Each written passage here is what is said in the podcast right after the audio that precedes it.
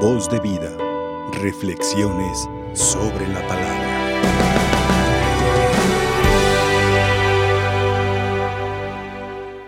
Como Lot no se decidía, los ángeles los tomaron de la mano a él, a su mujer y a sus dos hijas. Y lo sacaron de la casa y lo condujeron fuera de la ciudad. Porque el Señor los perdonaba. Yo creo que la palabra de Dios es viva y eficaz. Y no, andam, no necesitamos andar buscando textos para que Dios diga lo que yo quiero que diga. Yo creo que en la liturgia de la Eucaristía su palabra ilumina muy bien los acontecimientos de nuestra vida cotidiana. Hoy no es la excepción. La palabra de Dios ilumina perfectamente esta fiesta de Nuestra Señora, refugio de pecadores. Porque precisamente los textos nos hablan de ese amor y de esa misericordia de Dios y de esa misión que María Santísima tiene en el plan de salvación sobre todo esos aspectos que nos recuerdan la advocación mariana que hoy estamos conmemorando. María es la mujer del fiat, es la mujer del sí. He aquí la esclava del Señor. Es la mujer de la decisión de una vez y para siempre. El sí de María en la Anunciación es el sí de María en la cruz. Es el sí de María en Pentecostés, Madre de la Iglesia. ¿Por qué digo esto? Porque muchos de nosotros, aunque rezamos todos los días el rosario y hay quien lo reza dos o tres veces. Felicidades. Pero sin embargo son muy indecisos. ¿Dónde está entonces tu espiritualidad mariana? María es la mujer de la decisión. Y hoy la primera lectura nos dice cómo Lot es un hombre sensualista, acomodaticio, ¿verdad? Cuando se separó de su tío Abraham, él le propuso, ¿te quieres ir al valle o te quieres ir a la montaña? ¿Y qué escogió el niño mimado? No, pues el valle, o sea, la vida fácil. ¿Cuántos jóvenes no se identifican hoy con esta realidad? La vida fácil. Y que Dios le diga, sal de Sodoma. Ay Dios, qué enfado. O sea, tener que cargar con la vieja y con las hijas, porque no voy a cargar con más.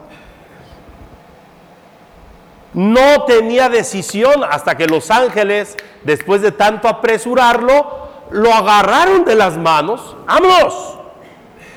Le faltaba decisión. Y esto que nos da risa, nos sucede muchas veces en primera persona, de singular. ¿Cuántas veces tú y yo somos comodinos, incluso en nuestra situación pecaminosa? Y aunque decimos que vamos a, cambiar, pues hacemos desidia para lo mismo contestar mañana. Muchos de nosotros nos identificamos con aquella oración que se le atribuye a San Agustín, Señor, dame la conversión, pero todavía no, todavía no. Quería todavía una canita al aire. ¿Cuántos de nosotros estamos así de indecisos? Voy a dejar de tomar, pero ya que pasa el 25 de diciembre, por la festividad, no, no, no, perdón, hasta Día de Reyes, por las fiestas del Año Nuevo. ¿Dónde está entonces tu decisión? Y esto nos hace ser mediocres, mediocres, porque no tomamos decisiones firmes que nos transformen. Y tristemente parecería que esto es algo de la identidad del mexicano. Ahí se va, ahí como salga, ¿verdad? No ganamos, pero pues nos quedamos en los cuartos de final. Ah, ¿Y hay quien? Esto es lo que festeja la mediocridad. Hoy, la devoción a María, refugio de pecadores, nos invita a ser personas de decisión, almas que quieran de veras tomar en serio su responsabilidad de crecer en la perfección de los hijos de Dios. ¿Somos decididos o somos mediocres? Esa es la primer tormenta que nos presentan los textos de hoy, la tormenta del azufre, del fuego. Y aquella mujer indecisa prefirió voltear para atrás y se quedó en estatua de sal. La segunda tormenta es en el mar, en el mar de Galilea. Subieron muy contentos con Jesús en la barca, pero una tempestad los tomó por sorpresa. Y el colmo,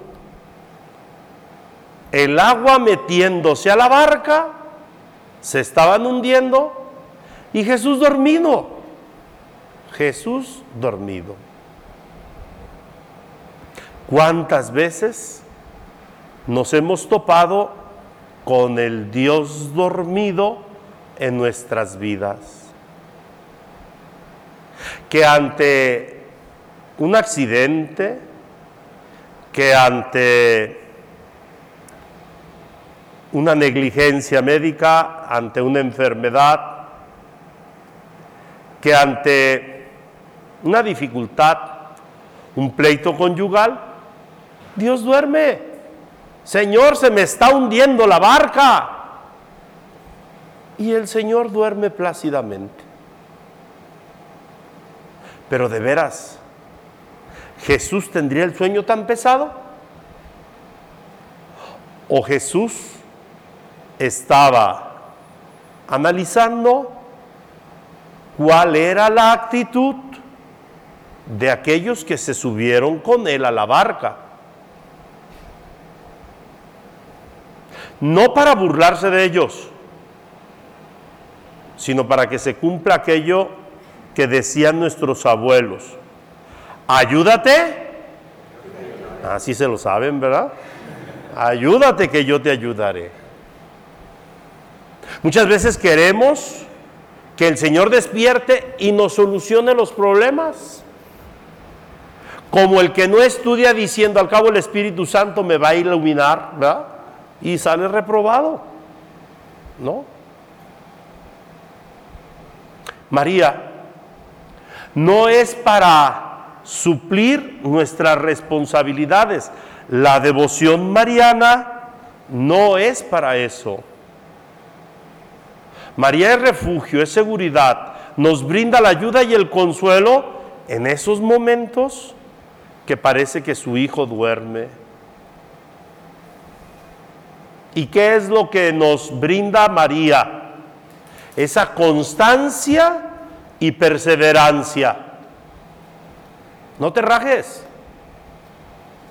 Mantente firme en tu plegaria y el Señor te escuchará. Mantente firme en tu plegaria. Y es que María lo vivió. A María se le apareció el ángel y le dijo que iba a ser madre.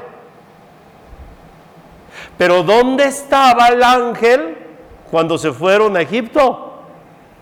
¿Dónde estaba el ángel cuando no ajustaba para la comida del, del niño? ¿Dónde estaba el ángel cuando tal vez alguna ocasión el niño se cayó jugando y se tuvo que haber hecho alguna herida? ¿Dónde está el ángel? No está el ángel, pero está María. ¿Y qué era lo que hacía María? Cuidar, consolar, confortar, alimentar, limpiar a ese niño que es el Hijo del Altísimo. Así también María, la auténtica devoción a María, nos ayuda a asumir nuestras responsabilidades para que en el momento oportuno el Señor viendo que somos constantes y perseverantes, nos brinda su ayuda. Ojo, esto lo vivió Jesús. Vámonos al Viernes Santo. Jesús está también en una barca. Su vida está en un hilo. ¿Y qué es lo que le dice a papá Dios? Padre, ¿por qué duermes? Padre, ¿no te estás fijando que me están haciendo una injusticia? Padre, ¿por qué me has abandonado? En realidad, papá Dios estaba dormido. Papá Dios no estaba viendo lo que estaba sucediendo en el Calvario. Sí. Pero papá Dios estaba aguardando el momento culminante. Para muchos el momento culminante era que se bajara de la cruz, que los ángeles bajaran con lanzas y acabaran con todos. No, el proyecto de Dios, de papá Dios es otro. Que Jesús muera para que se adentre al reino de la muerte y para que desde ahí pueda vencer a la muerte y rescatar de entre los muertos a todos los justos que deberían de entrar con él en la casa del Padre Celestial.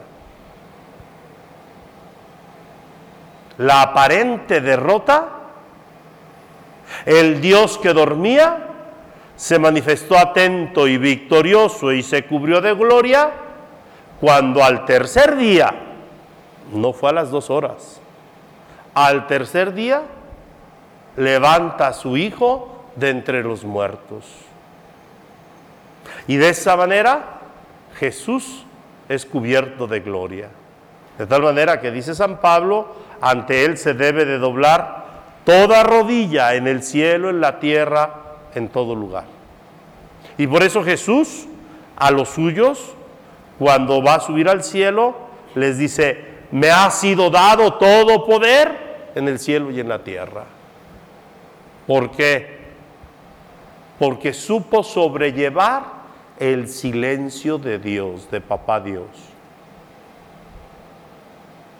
¿Cómo nos anda yendo a nosotros en esos silencios de Dios?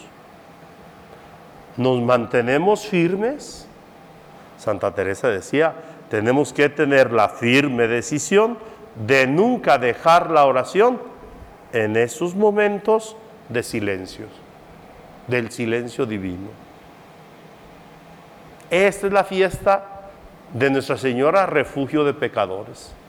Y la palabra de Dios, fabulosa, para que entendamos cómo debe de ser entonces nuestra devoción a la Santísima Virgen María, que es capaz de acogernos en su mente y en su corazón para que ahí nos refugiemos. Termino con todo lo contrario. ¿Por qué digo todo lo contrario? Porque quiero evocar esa obra de arte de Miguel Ángel que está en la capilla Sixtina, el juicio final. Miguel Ángel cautiva en la pintura ese momento que se le conoce como la ira de Dios, el Dios ire. ¿Y cuál es ese momento? Aparece en el Evangelio, cuando el justo juez apartó a las ovejas de los... ¿Y qué les dijo a los de la derecha? Vengan benditos porque tuve hambre y me dieron de beber. Y el Dios ire es cuando Jesús a los de la izquierda les dice, váyanse al infierno preparado para el diablo y ustedes. Es el Dios Ire. Es la condenación. Y Miguel Ángel capta cuando la mano está arriba y se va a desenvolver para condenarlos. Y a la mano derecha de Jesús, ¿quién está plasmada? Miguel Ángel pinta a una mujer con la cabeza cubierta y tapándose el rostro. es María, que no quiere voltear a ver a los condenados, porque son aquellos que no quisieron vivir la devoción de ella que es refugio de pecadores. Voz de vida. Reflexiones sobre la palabra.